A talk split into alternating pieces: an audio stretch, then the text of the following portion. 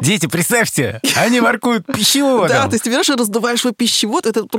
И тогда я понял, что этот голубь гений. Упс, Витя видел? Стой, стой, остановись! Смотри, вон в том кусте. Нет, чуть-чуть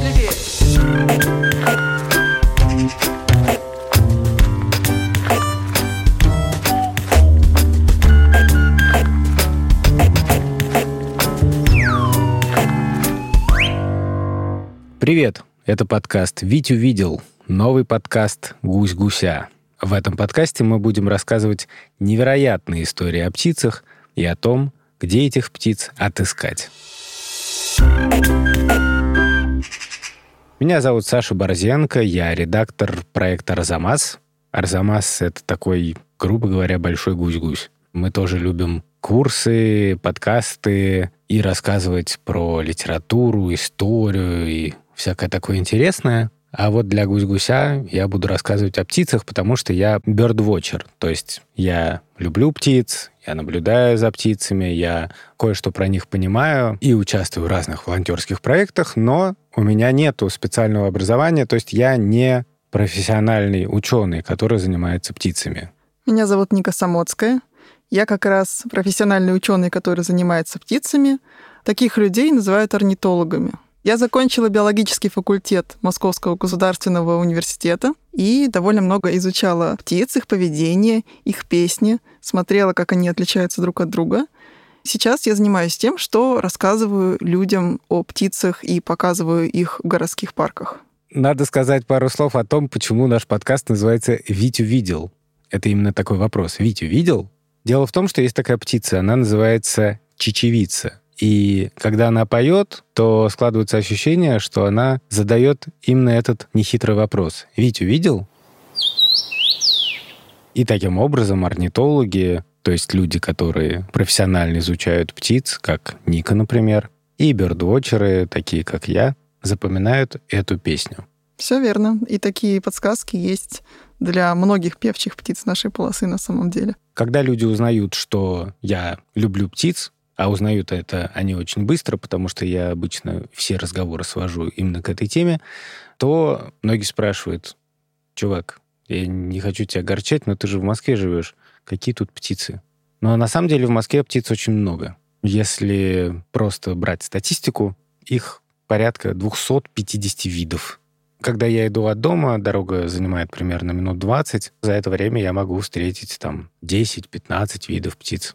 Например, недавно я шел по Причистенке, и над моей головой летел сокол-сапсан. Это такой сокол, который очень известен своей скоростью. Это самая быстрая птица на свете, а по некоторым версиям самое быстрое животное на свете. Когда сокол пикирует на жертву, он может развивать скорость порядка 250 км в час. Ну, кстати, можно добавить, что у нас в университете тоже живет семья таких соколов прямо на главном здании МГУ. И мы регулярно видим их, когда ходим туда-сюда по кампусу университета. Но первый эпизод мы решили посвятить не соколу, а голубю, обычному городскому голубю. Необычному городскому голубю. На самом деле необычному городскому голубю, но давай честно признаемся, что многие люди не любят голубей считают, что они какие-то грязные, растрепанные, нечистоплотные. Часто их называют городскими крысами или как-то там крылатыми крысами, пернатыми крысами. В общем, всячески оскорбляют, так сказать, деголубизируют. И, и, при, и при этом те же люди выпускают их на свадьбу, делают их символом любви, делают их птицей мира. Короче говоря, люди любят и ненавидят голубей. Я как раз люблю голубей. Потому что у голубей есть одно удивительное свойство. Они практически все разные. Их можно собирать как крышечки, я не знаю, от бутылок цветные. Можно целые коллекции делать из сизых голубей разного цвета. Но почему-то принято считать, что голуби какие-то плохие птицы. Многие бёрдвотчеры, мои коллеги, например, вообще не отмечают голубей в своих списках. Ну, их просто многие не любят. И самое главное, что сизых голубей считают глупыми. Ну, может, потому что они медленные, и когда кидаешь там какой-то корм на землю, воробьи подлетают такие, спасибо, взял, улетел, а голубь часто, э, стой, а где тут, тут вроде семечко было... так, Ну, ну ладно. И вот сегодня я хочу, чтобы весь наш первый выпуск был посвящен этому вопросу. Голуби правда какие-то глупые? Они правда глупее воробьев и всех остальных птиц? Или это не так? Потому что я верю, что это не так. Я много раз наблюдал за голубями и никогда не понимал, откуда вообще взялась идея, что они глупые. Тебе так никогда не казалось? Слушай, ну, давай честно признаемся. Когда я смотрю за кормушкой, то я вижу, что синицы ловко садятся и клювом забирают семечко и улетают. Какие-то другие птицы, например, зеленушки, забирают семечко и едят его прямо там. А голуби часто просто не понимают, как этой кормушкой пользоваться. То есть они не могут туда попасть. Я долгое время считал, что ну как же так, они не могут найти способы вообще нормально приземлиться на эту кормушку. В смысле, они их переворачивают кверх дном, это профит. Вот, именно. Но однажды я увидел, как один голубь подлетел к кормушке, уцепился за ее край и стал с дикой силой размахивать крыльями и ее раскачивать. Таким образом, весь корм высыпался на землю, и все остальные голуби его друганы тут же слетелись и стали с дикой скоростью все сжирать. И тогда я понял, что этот голубь гений. Заметим, что так делали не все, так делал только этот умник. Он понял, что можно из неудобной кормушки, на которую никак не присесть, таким образом достать корм. То, что ты говоришь, довольно интересно, потому что птицы — это очень социальные животные, и у них обучение за счет наблюдения за своими сородичами развито очень сильно. То есть они, так же как люди, смотрят на успех своего друга по виду и повторяют за ним, если это реальный успех. И такое показано на многих птицах и на голубях в том числе. Мы сейчас говорим о виде голубя, который называется голубь сизый. Есть очень много видов голубей, и сизый голубь — это самый распространенный из них, потому что так исторически сложилось, что в тех местах, где эти голуби жили, было много людей. Сначала люди на них охотились. Голубь вообще вкусная птица очень. Пожалуйста, держите себя в руках. Не охотьтесь на голубей. Голуби, сизые голуби, за счет того, что они зерноядные, так же, как и курицы, у них очень хорошее мясо, вообще-то говоря. Зерноядные — это те, которые питаются семенами растений. И, кстати, это накладывает довольно большое ограничение по распространению диких именно голубей, если бы не было человека, потому что голуби, они не могут добывать еду из-под толстого покрова снега.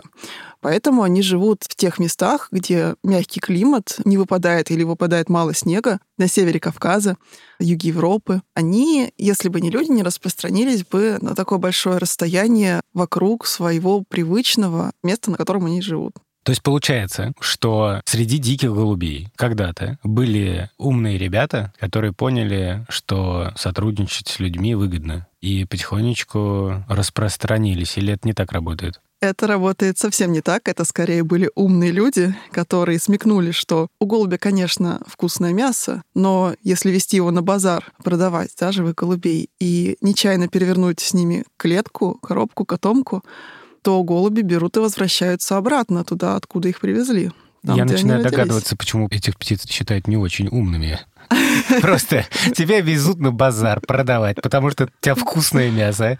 Чудо произошло, клетка перевернулась. Что ты делаешь? Господи.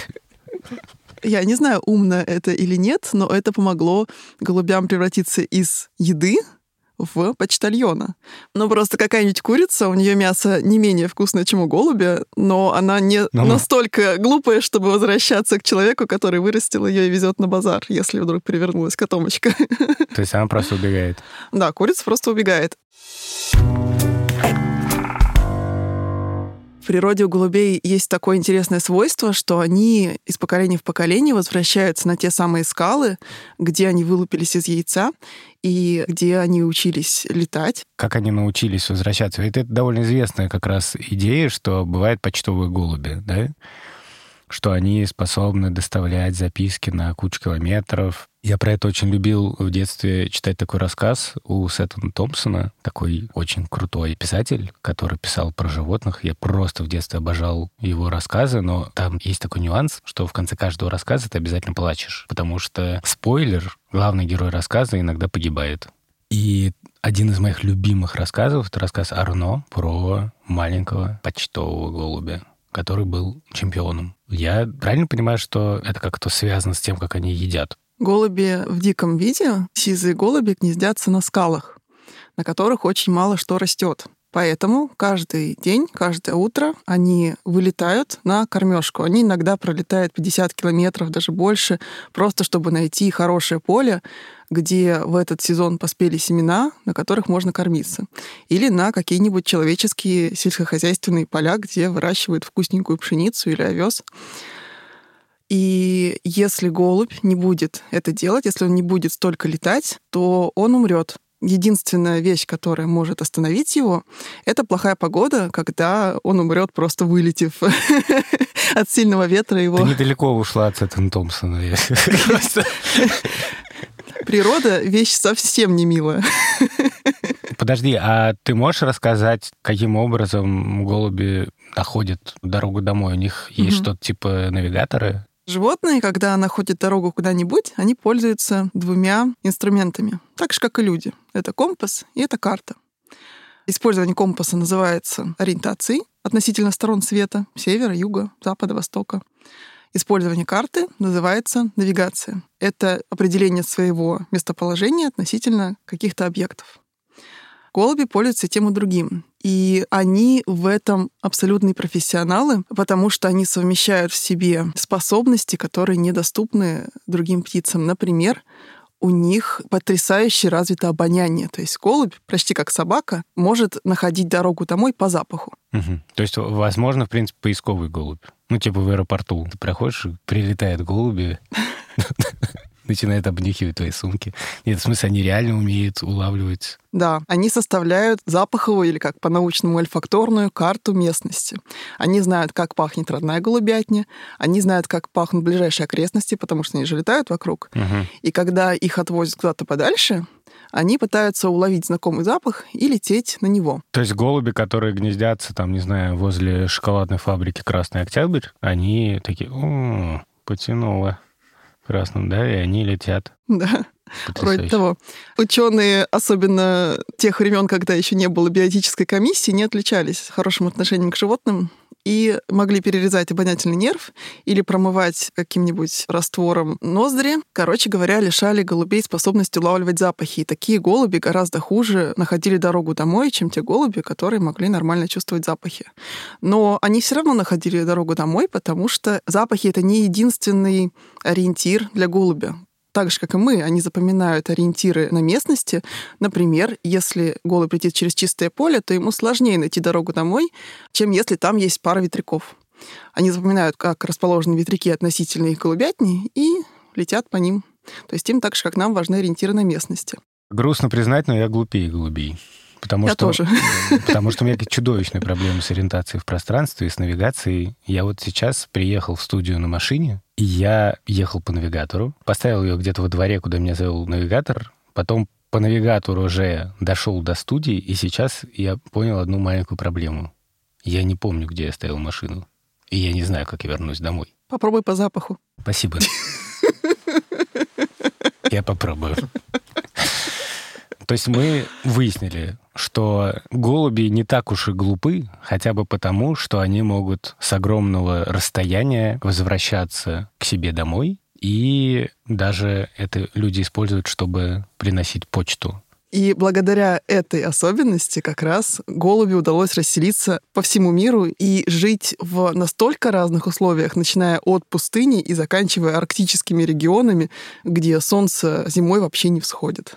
Вообще в биологии считается примерно так. Чем тебя больше, тем ты успешнее. И, по-моему, голуби как раз хороший пример. Если задуматься, то то, что их много, это как раз показатель того, что они совсем-совсем не дураки. Одних только сизых голубей по всему миру сейчас насчитывается примерно 400 миллионов. Это больше, чем любого другого вида птицы. Ну, я больше скажу. Это в два с половиной раза больше, чем людей в России. И при этом они ориентируются на память свою, на запахи умеют ориентироваться. На Луну, звезды и Солнце, на магнитное поле Земли, которое птицы видят, а мы нет. Господи, как это унизительно. Так.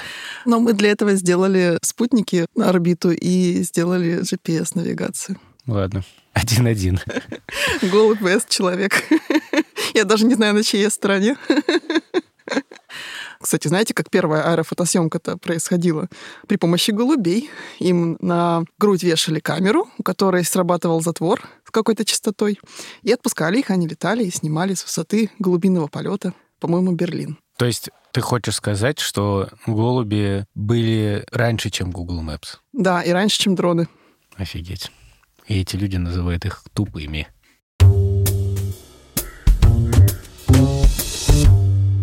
Почему голуби такие разные? Почему они по-разному раскрашены? Ну вот, воробьи одного вида, например, домовые, они более или менее похожи друг на друга. Почему голуби то белый, то серый, то в крапинку, то в полосочку, то такой, то секой? Что за мода? Значит, в природе голуби окрашены одинаково. Светло-серые крылья и две черные поперечные полоски на каждом крыле. Угу. И это помогает им быть незаметными на скалах, помогает им маскироваться, помогает им скрываться от хищников. Когда человек одомашил голубя, оказалось, что если скрещивать разных голубей, иногда получаются странные окраски, которые в природе не выживают. И всякие странные особенности строения большой воротник или мохнатые лапы или э, какой-нибудь изогнутый клюв. И в природе такие голуби просто не выживают, они умирают довольно быстро, потому что они заметные хищнику, их быстро съедают. А человек, когда понял, что такие классные штуки можно сделать, начал экспериментировать и выводить всяких интересных белых голубей, черных голубей, коричневых голубей. Просто по приколу. Просто по приколу, да. Причем не только, кстати, выводили голубей по внешнему виду, но и по особенностям полета. То есть были специальные породы, которые делали фигуры высшего пилотажа в воздухе. И, например, у мальчишек дворовых 90-х были очень модные голубятни, и достать такого голубя, который делает фигуры высшего пилотажа, бочки, вот эти мертвые петли в воздухе, это было прям огонь. То есть это как покемоны, типа, собери их всех. У Вроде каждого того. свои суперсилы. На самом деле, вот в то время, 80-90-е годы, были довольно популярными соревнования голубей, и э, можно было довольно быстро, если ты хороший голубятник, стать богатым. Поэтому мальчишки часто бросали школу и шли разводить голубей. Там делали сетку из какой-нибудь проволоки, э, искали еду для голубей и фактически тратили все свои карманные расходы какие-то на этих голубей. То есть все вот это потрясающее разнообразие, это все жертвы экспериментов? Ну, скорее да, чем нет. Потому что, да, в природе они бы погибли, но потом люди вторично выпустили голубей вот этих всех стран разведенных со странными окрасками, и эти голуби перемешались. И поскольку голуби уже привыкли, что высотные дома бетонные вполне себе сойдут за скалы, и там неплохо гнездиться вообще. И там очень легко от хищников прятаться, и в городе вообще меньше хищников, чем на скалах Мгм. То вот эти все странные окраски, они сохранялись и перемешивались между собой, получались всякие промежуточные варианты, и многие из них выживали.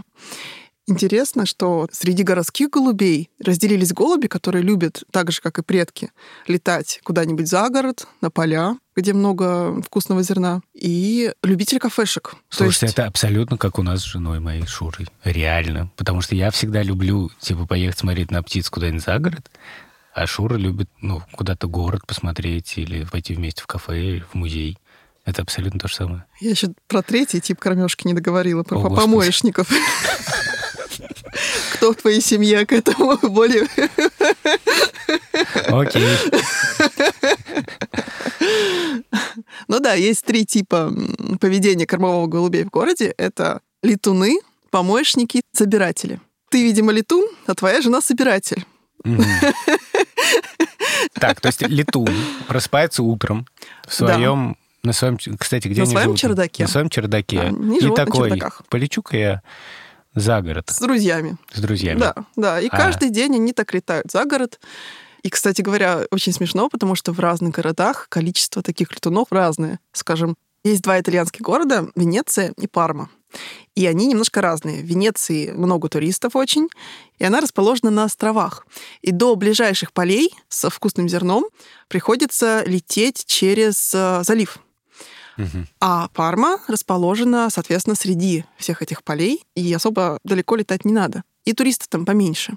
Так вот, пафосные голуби Венеции считают, что довольно не камильфо летать за город. Это мало кто делает из них, а большинство из них как раз собиратели, которые тусуются на площади Святого Марка с туристами. А голуби в Парме как раз по большей части летуны, которым не интересны совсем немногочисленные туристы Пармы, они летают на окрестные поля кормиться.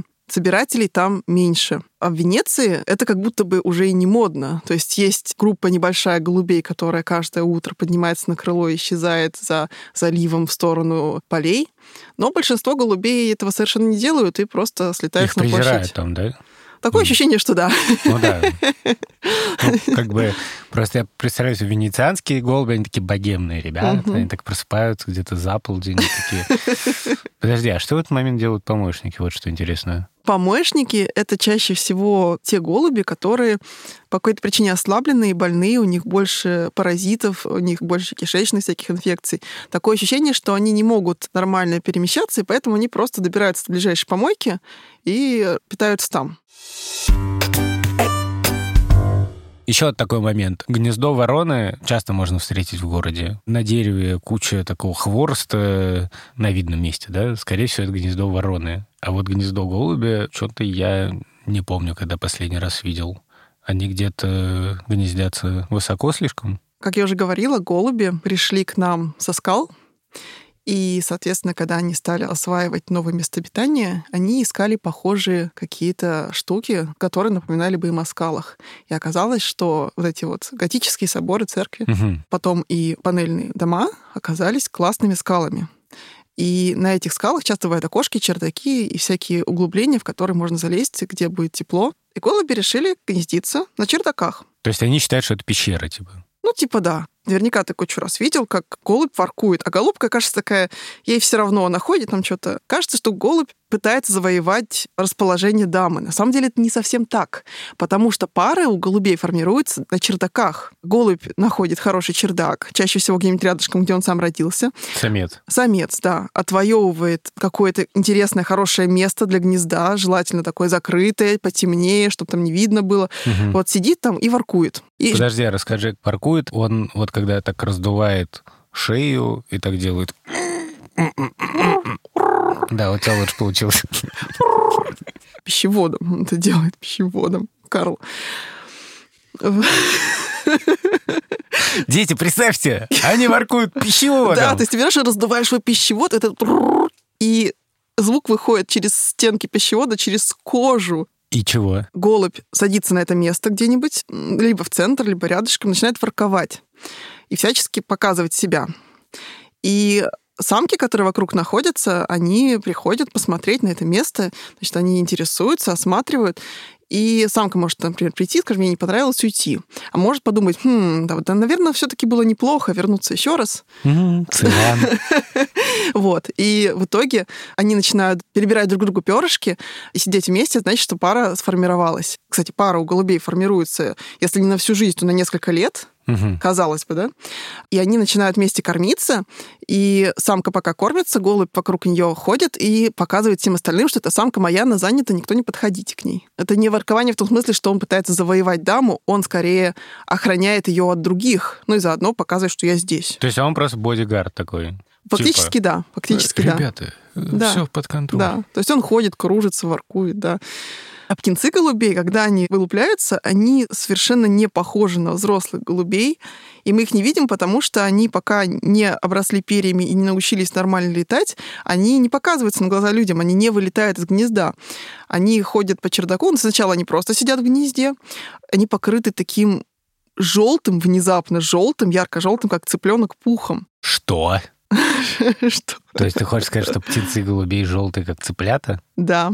Но если цыплята милые, то голубята вообще не милые. Это очень сложно описать, проще попробовать загуглить, но осторожно, это Ладно, давай такой загуглим, шок-контент. давай загуглим прямо сейчас. Вот я не помню совершенно, как выглядит птенец сизого голубя. Просто напиши Так. птенец голубя. Абажур, это не то. Давай, мне поможет наш редактор Сережа. Сереж, ты сам не смотри, нужно немножко все-таки подготовку иметь, понимаешь? Я смотрю, это О, господи! Сережа отвернул э, ноутбук за лицом, которое уже преисполнилось опыта, понимаешь? Господи, по- серьезно? Да ладно, ты неужели ты их не видел ни разу? О май год. Шок-контент. И когда ты смотришь на птенца голубя, очень легко поверить в то, что птица — это на самом деле динозавр. И от динозавров они ушли не очень далеко. Он выглядит как какой-то тиранозаврик в желтом пуху.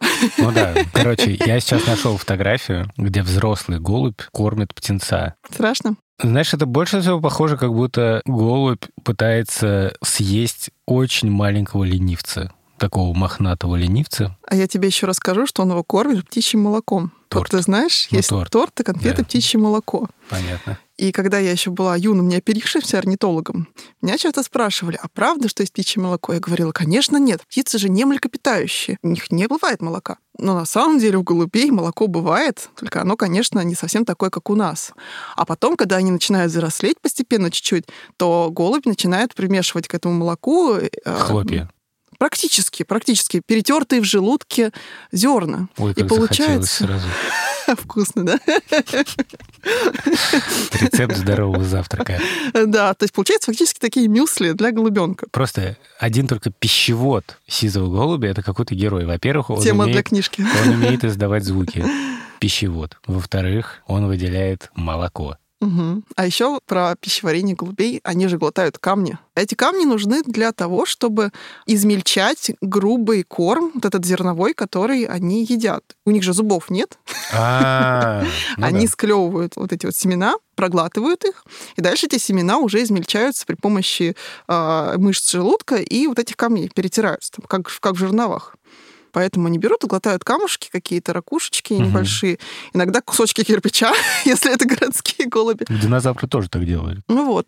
И они могут песочек глотать, э, могут гальку какую-то глотать. Думаю, что, возможно, если кто-то увидит, как голуби клюют песок, то они тоже могут подумать, что, наверное, они очень глупые. Да, кстати, иногда кажется, что голубь просто клюет асфальт, Мгм. на котором ничего нет, но на самом деле он подбирает мельчайшие частички какие-то, потому что вообще-то зрение у голуби гораздо лучше нашего с вами. То есть получается, что голуби лучше нас ориентируются, лучше нас улавливают запахи, лучше нас видят, умеют говорить пищеводом. Получается, что они совсем не глупые, а во многом умнее людей. Ну да, считается, что, в принципе, мозг птиц маленький, не очень извилистый, поэтому птицы глупые.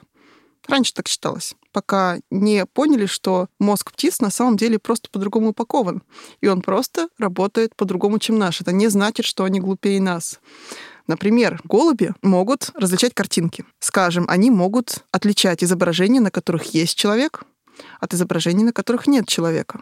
То есть фактически вы можете научить голубя найти все картинки с собой. Также голуби могут отличать симметричные фигуры от несимметричных, что, кстати, люди далеко не с самого раннего возраста могут сделать. Голуби могут отличать буквы алфавита, потому что они разной формы. Ну, это я тоже умею. Молодец. А, Голуби могут делить предметы на категории. Ну, это примерно то же самое. Скажем, это скорее похоже на стул, а это скорее похоже на мяч. Мгм. Как-то так. Голуби могут отличать разные стили живописи, если их научить, что, скажем, есть такие художники, как Мане и Пикассо, которых довольно легко отличить на вид, если посмотреть несколько картинок. Подожди, я хочу уточнить. То есть им показывали много-много картинок Пикассо и Мане, а потом показывали картинку, и они правильно говорили, это Пикассо или Мане. Да, но их сначала, понятное дело, учили, как построены такие эксперименты. Обычно голубей поощряют за выполнение какой-то задачи. То есть вот у тебя есть, значит, Мане, Мгм. ты видишь Мане, тебе дают вкусняшку. И голубь, понимая, что за то, что он правильно определяет Мане, ему дают вкусняшку, начинает его искать среди других.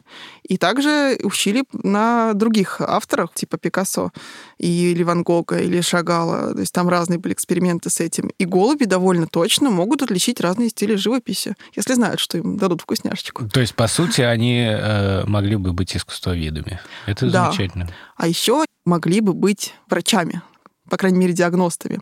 Они могут понять, изображена ли на фотографии, на снимке здоровая ткань или больная. Мгм. Причем, что интересно, один голубь справляется с этим, ну так, ну, процентов 60 он э, угадывает, и это не очень высокий показатель, то есть это, ну, 50 на 50. Но если голубей несколько, и они могут между собой консультироваться То есть это консилиум, как у врачей, да? фактически, то они справляются... Коллеги, э, давайте изучим вот здесь.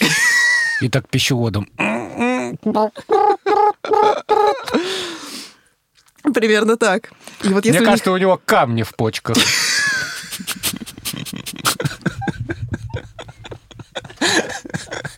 Ну да, если у них консилиум, то точность их возрастает до 90%, и это выше, чем, например, точность искусственного интеллекта, который тоже пытались научить проводить диагностику. То есть это на уровне с человеческими врачами фактически. Просто как тебе такой Илон Маск, реально. Буквально. Понятно. Ну, в общем, краткий вывод такой. Голуби скоро захватят нашу планету, и поэтому нужно быть готовым ко встрече. В конце каждого эпизода мы будем рассказывать о том, где найти птицу, как определить ее по виду или по голосу. Конечно, в случае с сизыми голубями ничему такому учить специально не надо. Наверное, все знают, как выглядит сизый голубь и сумеет отличить его от других обычных городских птиц, типа воробья или вороны. Но все-таки тут есть тоже что рассказать. Я, например, живу в Москве. И в городе, там, где много домов, магазинов, кафе, действительно чаще всего я встречаю именно сизых голубей. Но как только я еду на дачу недалеко от Москвы, там можно встретить совсем других голубей. Во-первых, можно встретить вяхеря. Вяхерь гораздо крупнее, и в отличие от сиза голубей, вяхери одинаковые. Если вы видите там рядом три голуби, они все друг от друга отличаются, то, скорее всего, это сизые голуби. Если вы видите голубя в полете, который размером с небольшую курицу, ну или с ворону, и у него под головой и, можно сказать, под мышками такие яркие белые пятна вспыхивают, то это тоже, скорее всего, не сизый голубь, а вяхерь. Особенно если видно, что он здоровый, и вы находитесь где-то далеко от домов. Интересно, что не во всех городах так. Если вы поедете куда-нибудь в Берлин или в Лондон, то там вяхери вполне себе научились жить в городах, прекрасно себя там чувствуют и тусуются вместе с сизыми голубями. А еще можно различить их на звук. Если сизый голубь делает так, то вяхер делает а, да, точно. И раньше, когда я не знала, кто это делает, мне казалось, что это очень страшная хищная птица. Да, я был уверен, что это сова тоже. Но на самом деле, кстати, сизые голуби тоже похожие звуки могут издавать, такие у-гу-гу. Слава пищеводу. Слава пищеводу. И еще один вид голуби, который я встречал возле своей дачи в Подмосковье, у него очень классное название — клинтух.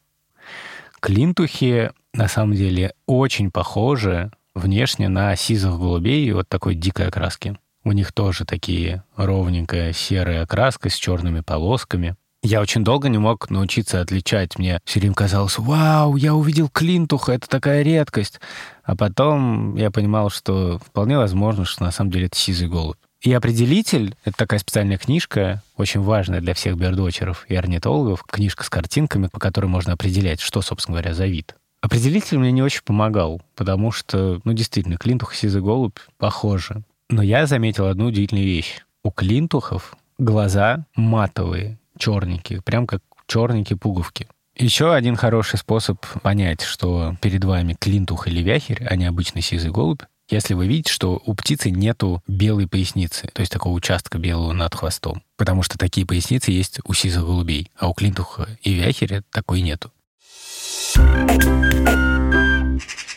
Это был подкаст «Вить увидел». Сегодня мы узнали, что сизые голуби не просто не глупые, они очень, очень даже умные. И на этом мы с вами прощаемся. Мы рекомендуем всем повнимательнее присмотреться к голубям, и когда вы будете проходить мимо какого-нибудь памятника и увидите очередную стайку, вспомнить, что умеют эти ребята. И постараться побольше о них узнать, потому что, как вы поняли, совсем скоро они захватят мир. Вообще, как только начинаешь внимательно за чем-то наблюдать, сразу замечаешь что-то интересное. Вот попробуйте выйти в парк или куда-нибудь еще и внимательно посмотреть за стайкой голубей. Завести блокнотик. И записывать туда самые интересные наблюдения. И, или просто, не знаю, фоткать на телефон или снимать видосы. И присылайте все свои наблюдения в любом формате в наш инстаграм гусь-гусь академи или на почту hello собака гусь-гусь академи. Например, я недавно видел, а, вышел буквально на балкон редакции, и увидел, как один голубь хватает другого голубя за клюв, они начинают дико махать оба крыльями и пищать, как будто они не голуби, а какие-то мыши. И так пи-пи-пи-пи. Я раньше даже не знал, что голуби могут издавать такие звуки. В общем, если вы увидите что-то такое или что-то более эпохальное, присылайте нам, пожалуйста. Мы будем очень рады. Меня зовут Саша Борзенко. Я Ника Самоцкая. Мы хотим сказать спасибо людям, благодаря которым вышел этот эпизод. Нашему редактору Сереже Дмитриеву, расшифровщику Кириллу Гликману, фактчекеру Полине Семеновой, звукорежиссеру Кире Вайнштейн, а еще благодарим студию «Чемоданов Продакшн» и звукорежиссера в студии Семена Микурского. Подкаст «Витю видел» выходит в приложении «Гусь-гусь». Это такое детское приложение, где вообще много всего интересного. А уже через три недели на той платформе, где вы его слушаете. И мы будем рады, если вы поставите нам на ней какую-то оценку или оставите отзыв, или и то, и другое. Так о нас узнает больше людей.